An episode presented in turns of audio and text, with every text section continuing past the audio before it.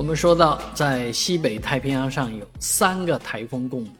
这 确实是十多年来才有这么一次，呃，是一个非常具有里程碑意义的事情。但是目前呢，呃，在向日本东北方向侵扰的，并且有可能去阿拉斯加的这个台风呢，呃，已经失去它的编号了啊，说明这个台风已经消失了。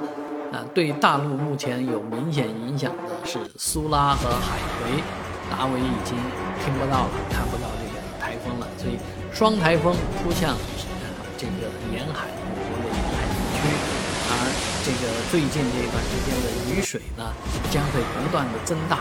尤其是海葵，海葵的路径呢看样子是直扑浙江沿海，或者说很有可能对上海形成巨大威胁。当然还早，但是目前来讲，上海已经沉浸在一片雨水当中。希望这样的雨水呢，不影响路人，不影响交通，也不要影响学生们上学的路。